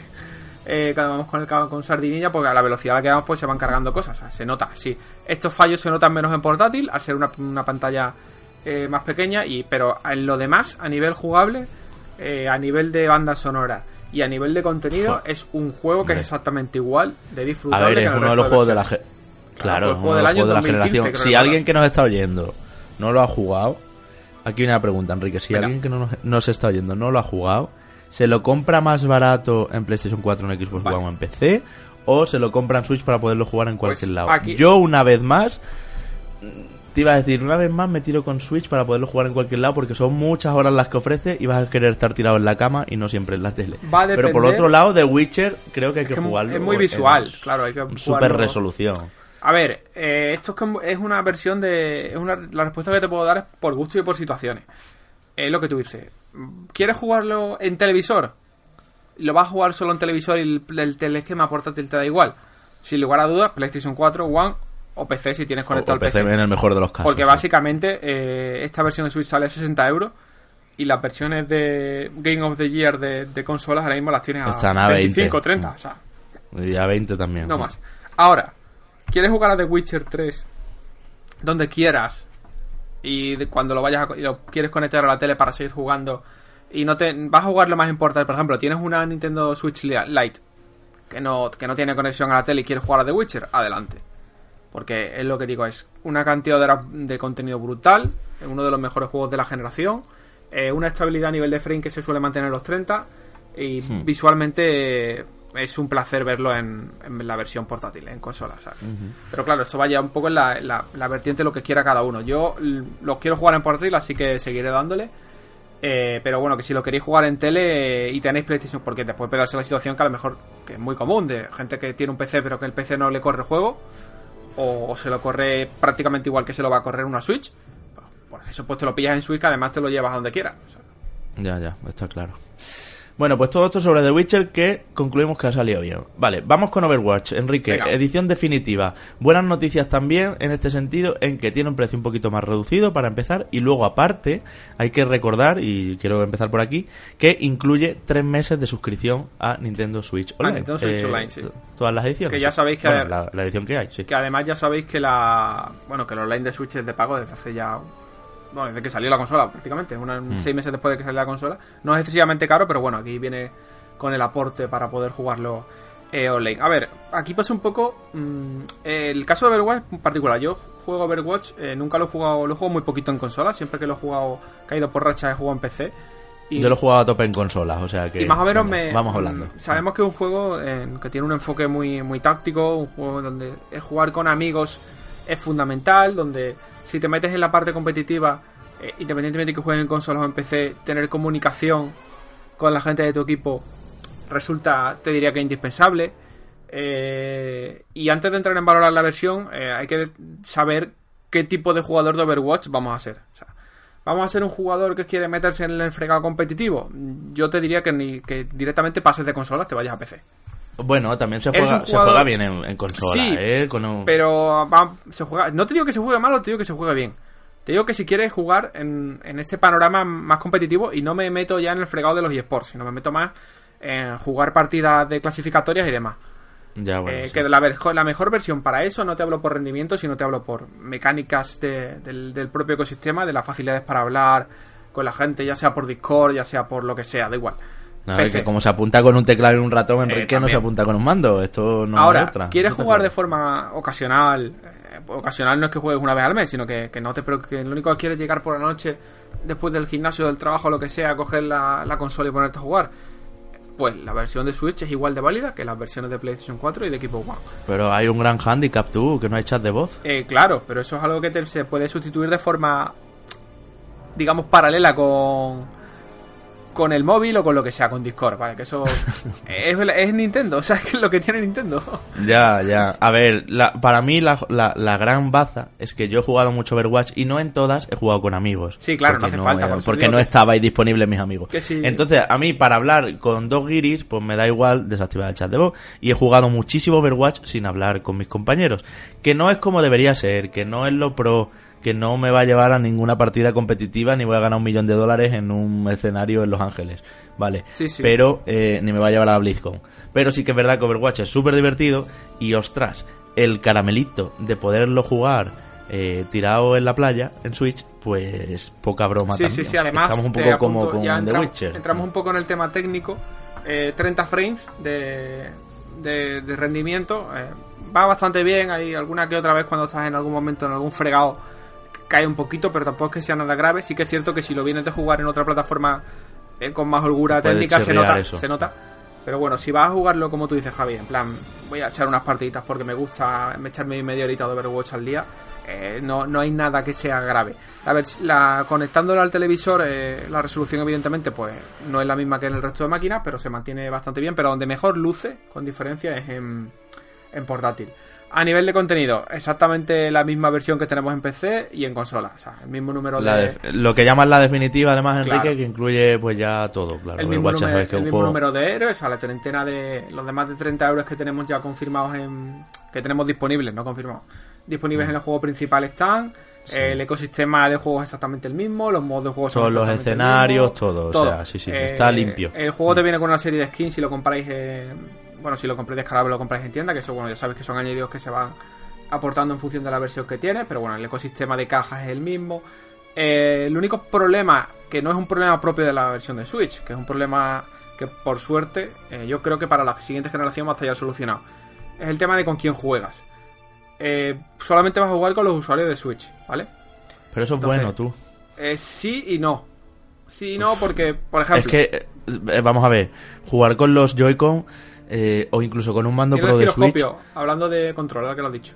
¿Tiene giroscopio? Tiene giroscopio para apuntar, que lo recordaréis, por ejemplo, de Splatoon, con la, con la diferencia que aquí, eh, como los personajes van por clases y no todos apuntan igual, eh, algunos mm, el giroscopio no funciona tan bien como debería y otros funciona de puta madre.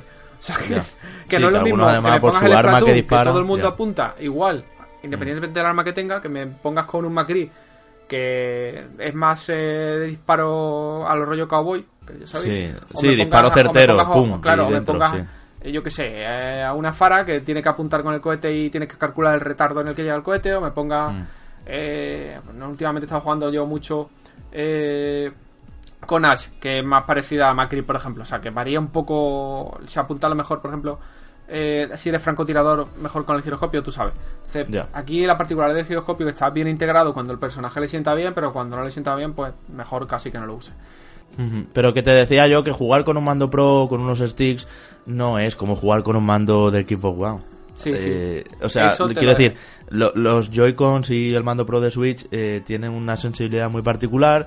Eh, bueno, algunos no tienen ni cruceta, eh, que no sé en Overwatch exactamente para qué se usará, pero quiero decir que es, diferente. Entonces, a mí casi que me alegra y me da sensación de que voy a tener más victorias jugando en un entorno donde todos estamos con las mismas limitaciones, solo jugando eh, en Switch que, enfrentarme a otra gente que lo está viendo a más resolución y entonces lo ve más nítido. Eh, con un frame rate más estable. Yo no quiero crossplay aquí, Enrique. Te digo, te digo por qué, por qué no, porque yo sí me hubiese gustado que lo hubiesen implementado. Eh, porque tus amigos lo tienen en otra, ¿no? No, no porque tus amigos lo tengan en otra, que también, sino porque es algo que me ha pasado con Diablo en Switch. Yo con Diablo. Por traerte el progreso. Hmm. Eso también estaría genial, pero ya no te hablo de eso, te hablo de. A mí me pasa con Diablo en Switch que yo juego súper cómodo en Switch a Diablo. Yo me pongo a jugar en portátil, me pongo a jugar en la tele y juego súper cómodo. Pero es que no hay mucho jugador online en, Switch de Diablo. Mm, ya. entonces al final terminas jugando tú solo. ¿Qué pasa si Overwatch en Switch no vende bien? Ya. Que además Blizzard tiene una papeleta con el tema de la expulsión del jugador este curioso. No está en su mejor momento. El caso es que, ¿qué pasa si de repente no hay comunidad? Porque el juego muere. Entonces, si le meten crossplay, va a haber comunidad prácticamente por, por, por huevos pero por eso yo con, un handicap, con una desventaja brutal, los de Switch. Que yo creo que esto en la siguiente generación está solucionado. Bueno, veremos. Así que me dices, ¿me, recomiendas comprar Overwatch para Switch, lo tienes en otras consolas o en PC, eh, no, adelante, si quieres un juego online bastante completo, uno de los mejores juegos online de los hero shooters que han salido en los últimos años. De hecho, el, el hero shooter con mayúsculas, nadie le ha podido hacer competencia. Yo creo que es el mejor, sin duda, claro. Eh, es la mejor forma de jugar a. De hecho, había un artículo muy, muy interesante en Kotaku que decía que, que con la salida de Overwatch en Switch, eh, el juego había llegado a, la. Era como. La traducción era algo así como que es el mejor juego en la peor forma para jugarlo posible. Y, es muy duro, pero es así. Claro, no, sí. Pero de las formas que hay, desde luego es la peor. Pero, ¿qué pasa? Que tiene una ventaja muy grande que es la versión portátil. Eso, como, todo en Switch, como todo en Switch. Esta frase ya pronto vamos a tener que dejar de decirla porque es que es la que acompaña a todos los ports eh, de Switch, ¿no? De, bueno, valora hasta qué punto tu, tu uso de este juego va a ser tirado en la cama, va a ser tirado en la playa o tirado en algún sitio, en una cuneta. O sea que, en fin, vamos a seguir que te cuento yo otra novedad ahora que me ha gustado mucho.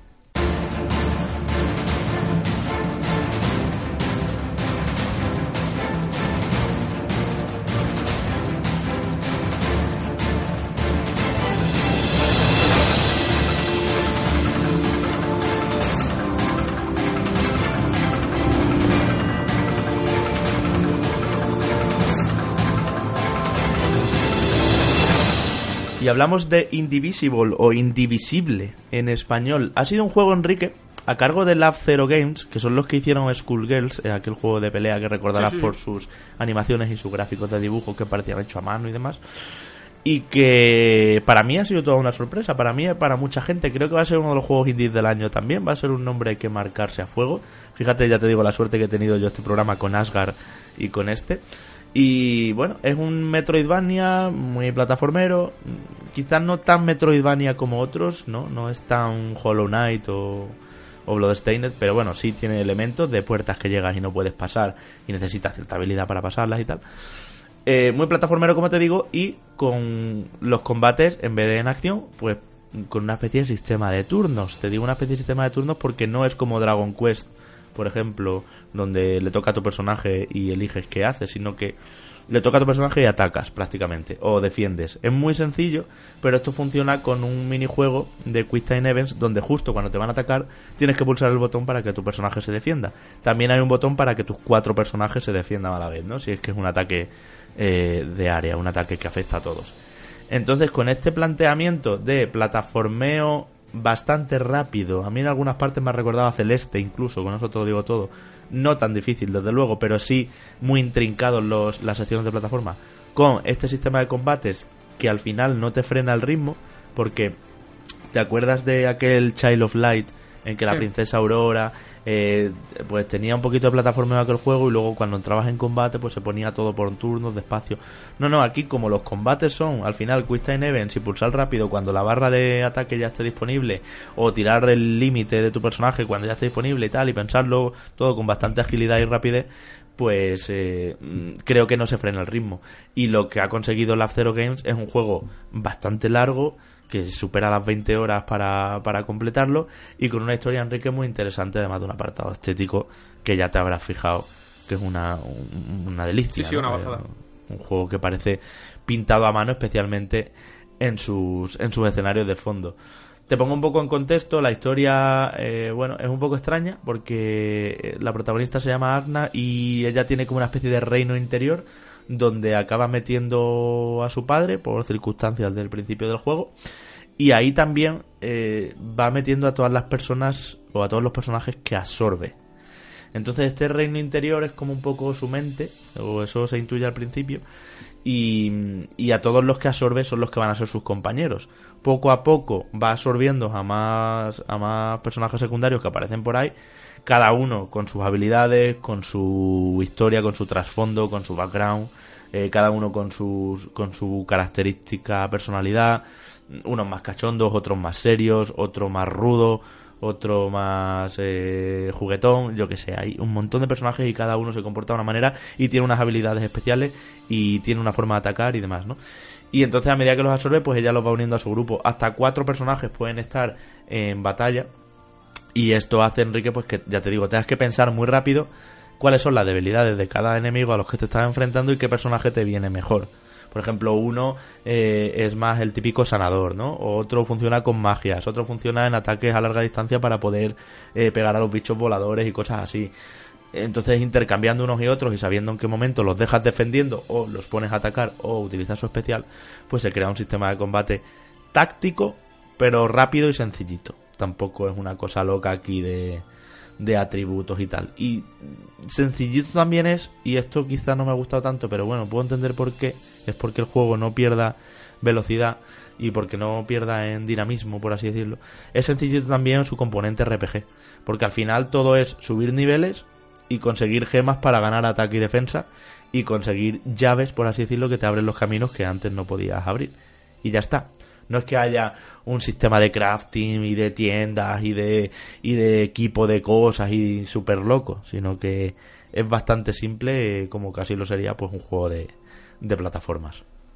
Sí, y yo te quería preguntar, bueno, por lo que nos estás contando pinta, pinta fenomenal, pero cuando se produce una explosión de un juego independiente que de repente le gusta a todo el mundo, eh, o suena mucho, y todo el mundo le pregunta, oye, este juego tal, que de repente se ha empezado a ver en titulares, eh, suele ser porque en su ADN tiene algo, algún elemento. Además, conociendo el trabajo anterior con Skullgirls, que era la parte estética, eh, ¿cuál es ese, qué es ese, cuál es la traza de ADN que, deja indivisible para que todo el mundo tenga que seguir en la pista? Sí, sí, y yo eso lo recomiendo comprar a todo el mundo, lo digo desde ya. Eh, están todas las plataformas, por cierto. Em, a ver, para mí son dos cosas. Por un lado, como tú dices, el aspecto estético y la banda sonora, que es preciosa. Tiene unas canciones, Enrique, de las que se te pegan. ¿Te acuerdas cuando jugábamos a los Final Fantasy antiguos que te ibas a la cama tarareando el temita de Uematsu que, tocara? Pues eh, aquí tiene una banda sonora también con melodías muy buenas, con, con efectos de sonido muy chulos también, que te hacen sentir la contundencia de los golpes y demás. Y luego eh, aparte de todo el, espectro audiovisual, que ya te digo que es bastante potente, sí que es verdad que algunas animaciones de personajes eh, podrían estar tan trabajadas como los fondos, que es sobre todo lo que más destaca, porque parecen cuadros, parecen lienzos. Eh, el otro punto para mí es que es súper adictivo. Es un juego, ya te digo, muy, muy directo, muy rápido. Mm, entrar en combate no da pereza, que eso es importante en un RPG que estés por ahí explorando y te asalten tres bichos y tan, y tan feliz tú te enfrentes a esos bichos, no es como, joder, qué pesado, venga, otra vez. No, no, no, al contrario, es un gusto farmear, por así decirlo, eh, subir de niveles, eh, encontrar cada vez más cosas, ir guardando en los altares, eh, como manda un poco la tradición del género, ¿no? Y, y bueno, enfrentarse a algunos jefes finales, sobre todo, y situaciones eh, que requieren más de un intento y requieren encontrar las debilidades al enemigo y tal, sin ser una cosa loca en dificultad normal, pero, pero sí que es verdad que, que creo que es muy divertido, muy adictivo y vamos, yo me lo he pasado de un tirón y eso que tenía que compaginarlo con Asgard en VR, que es una cosa totalmente distinta, ¿no? Es un RPG mucho más grande, mucho más de sosegado y demás. Así que eso yo creo que son los dos componentes de su ADN que lo hacen especial para mí uno de los juegos de indies de este año. Sí que es verdad que llegados a otoño siempre nos pasa, como que empezamos a decir, este es uno de los juegos del año, este es un juego... y luego tiras para atrás y dices, espera, espera, espera, que este año también salió esto y también salió lo otro. Vale, ya lo miraremos al final de año. Pero creo que ha hecho más ruido del que se esperaba y, estoy muy contento porque el F0 eh, siga siga su fórmula de dibujar a mano y, y su estética tan particular y le vayan bien las cosas.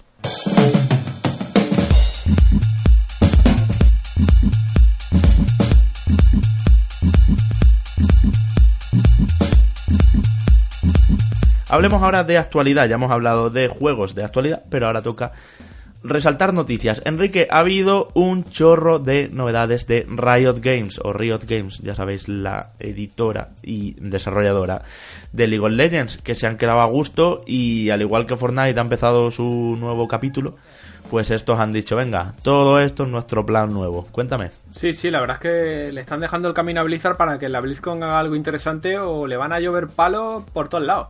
El caso, el caso es que Riot, como decías, ha aprovechado el, evento del décimo aniversario de League of Legends para, presentar un montón de novedades. Eh, y cuando lo que se podía llegar a esperar, aunque una de ellas ya se había rumoreado, que es el juego de lucha, eh, se podía esperar que, bueno, presentasen un, un campeón nuevo, que sí que lo han hecho eh, presentarse novedades jugables para League of Legends y demás. Pero de repente, pues, eh, anuncian que van a hacer una remodelación bastante, bastante tocha de lo que es el, juego base. Además, eh, Teamfight Tactics, que es esta versión estratégica que sacaron eh, hace unos meses como variante de LOL para PC, lo van a llevar también a dispositivos móviles. A esto sumamos también un juego de cartas que se llama League of Legends of Runaterra, que tiene algunas ideas muy interesantes que ya lo, ya lo miraremos cuando se pueda trastear. Sale a principios del año que viene y ahora está en, en fase beta. Hay gente que ya lo ha probado, amigos nuestros, Enrique, estuve con ellos este fin de semana y me han dicho que es la caña. Y gente que entiende de juegos de cartas, ¿eh? Que Riot ha hecho cosas totalmente nuevas que no se habían hecho antes en juegos de cartas, eh, cosas como cambiar el, formato sobre y cosas así. Eh, eso y voy, que, eso voy. Y que realmente este juego, ojo, ojo, porque puede ser el nuevo referente. Ahora además que los demás, perdona, están un poco de capa caída porque Hearthstone no termina de levantar cabeza, porque Went, eh, pues un nicho se ha quedado, sí. Y, bueno, ya no te digo Artifact y todo eso, sí. Aquí lo que iba un poco por ahí, porque se ha visto que, por lo menos el feedback que se está dando es que el, modelo de negocio que tiene es eh, mucho menos abusivo que el que ha planteado, por ejemplo, Blizzard con Hearthstone. A la hora de conseguir cartas, a la hora de, lograr eh, tus objetivos y demás. Esto estará, está por ver una vez que salga el juego, pero bueno, que de momento el feedback es bastante bueno. Aparte de Runaterra, que como digo es el título de cartas de Rayo Games, eh, se ha anunciado Wild Rift, que es la versión de, consolas de League of Legends. Hmm. Eh, del que también se está desarrollando una versión para móviles y, ya los que lo han podido probar dicen que es muy dinámico, que está muy bien adaptado y que es otro rollo, o sea que está bastante bien llevado a consolas. También es Hombre, jugarlo con mando un, MOBA, a ver, a ver, eh, a ver. Otro lanzamiento que previsto para, para el año que viene, por lo menos en beta. Eh, además de esto sumamos tres cositas más. Una serie de tipo de animación, hmm. de la que simplemente hemos podido ver un teaser. Un juego de lucha uno contra uno, que esto ya se venía rumoreando desde hace bastante tiempo. De hecho, hmm. eh, creo recordar que hay gente del equipo de Street Fighter trabajando con rayos desde hace ya unos cuantos años. Y aparte de esto, un shooter competitivo, que es una propiedad intelectual nueva, no tiene nada que ver con el universo de League of Legends, si no me equivoco, eh, que va muy en la línea de Overwatch. O sea, shooter competitivo por héroes. Eh, de lo que se ha visto todavía está todo muy verde, pero muy, muy verde creo. Pero la idea es eh, héroes con diferentes habilidades, un formato muy táctico. Y Riot lo que ha dicho es que va a apostar mucho por arriesgar, por innovar y por imprimir todo el ADN que hay de la compañía dentro de este proyecto para que no sea un clon más de Overwatch, que hemos visto que hay un montón. O sea que hmm. tiene, Yo te digo una cosa, buenas, buenas intenciones. Esto, esto es histórico, Enrique. Esto le falta, una compañía... Le, falta un MMO. No, no, pero que de repente Riot, que era como si la compañía del LOL, se están forrando, tal, tal, bueno, pues eh, eh, siempre han estado ahí en sus MOBAs, con muchísimos millones de jugadores, no sé qué, y de repente dice, ahora es el momento. No, no, pero. Juego de cartas, juego de lucha, juego de shooter, juego de. pum, pum, pum, pum, pum. Es que se están metiendo en todos los géneros. Y además con unos modelos de negocio innovadores, porque en ningún caso van a ser juegos de 69.90 en caja. Es, es además un momento mm, muy bueno para sacar músculo para ellos, porque esto es, eh, inevitable hacer comparaciones. Y Riot es Riot, Blizzard es Blizzard y, ahí Valve, Valve, por ejemplo, por ponerte compañías que más o menos pueden ser parejas. Eh, pero claro, eh, viendo el estado en el que se encuentra Blizzard ahora mismo, que no es un estado ni mucho menos malo porque World of Warcraft Classic eh, ha triunfado bastante. Overwatch sigue estando bastante bien, con un buen estado de salud. Diablo, ya veremos a ver qué pasa con el cuarto que se anunciará en la BlizzCon, supongo. Pero sigue teniendo ahí todo ese resquemor por, la versión de móviles, que el juego de móviles que se anunció el año pasado. Y encima, pues le han caído bastantes palos con el tema del baneo al jugador que había hecho manifestaciones de corte político con el asunto de Hong Kong, que bueno, eso es la normativa de, de los torneos de Blizzard y de las retransmisiones, está prohibido hacer tipo, este tipo de manifestaciones políticas y eso parece que la, comunidad, con más o menos razón, pues no lo entiende. Eh, pero bueno, Blizzard ha tomado su, su decisión ahí y ha recibido palos por todos lados. Y, y sobre todo ahora llega Riot y pone sobre la mesa un montón de productos a elegir y puede hacer que, la gente empatice más con ellos que con la compañía que tanto han querido en los últimos años. Pero desde luego. Sí, sí, no, no, te cojo la lectura total. Riot puede ser la nueva Blizzard, desde luego, con este plan que han presentado, que está claro, además, te digo, Enrique, que es un plan que lleva años calentándose, gestándose en absoluto secreto. Se habían filtrado cositas, había cosas que se rumoreaban ya, eh, había por ahí habladuría pero ellos han montado su macro evento, eh, además eh, doy fe de que lo han montado en diferentes capitales del mundo y, han hecho su gran presentación. Esta es la nueva Riot que se mete en todo esto, hasta en serie de animación, como dices. Entonces, bueno, pues me alegro de que entre en la, en la escena, en la tarta, eh, al ring, entra un nuevo contendiente. Y además un contendiente que viene con la garantía de haber hecho uno de los fenómenos de masas más grandes que ha habido en el mundo del videojuego, que es el LOL, el League of Legends. Por otro lado, sin embargo, la señorita Lady Gaga no sabe qué es el Fortnite, todo eso ha dicho, ha dicho what the fuck. Y claro, pues todo el mundo se le, se le ha echado encima, ¿no? Y yo me sumo. O sea, mi padre, que nos estará escuchando, hola papá, eh, sabe qué es Fortnite no me jodas, Lady Gaga. o sea, tú que siempre has presumido, y de verdad me cae mal que le pase esto, tú que siempre has presumido de ser la artista pop que está con el friki, que está con el, con el diferente, con... ¿Qué pasa? Que Fortnite es demasiado masivo, no es de frikis, que no lo es, claro. Eh, como para que tú no sepas qué es. Pero al fin y al cabo Fortnite es, es una de las palabras más buscadas del, del 2019 y, lo que está ahora mismo marcando la vida de toda una generación de jóvenes, sobre todo. O sea, no, de verdad no lo puedo Sí, pero bueno, ha quedado. ¿Habrá sido para hacer polémica o qué? No creo, ha quedado muy entrañable.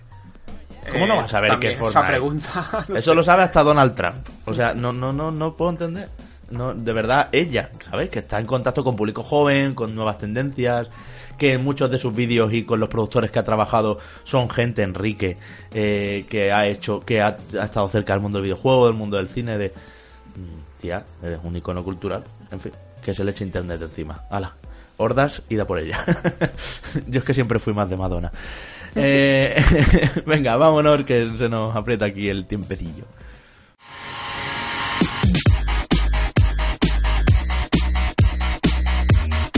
Bueno, pues programa variopinto, programa rico, sin nuestro mano, que nos estará escuchando por ahí liado con todas sus cosas y desde aquí le mandamos un abrazo enorme y muchísimo ánimo con lo que sabemos que, tiene entre manos y que volverá con mucha fuerza.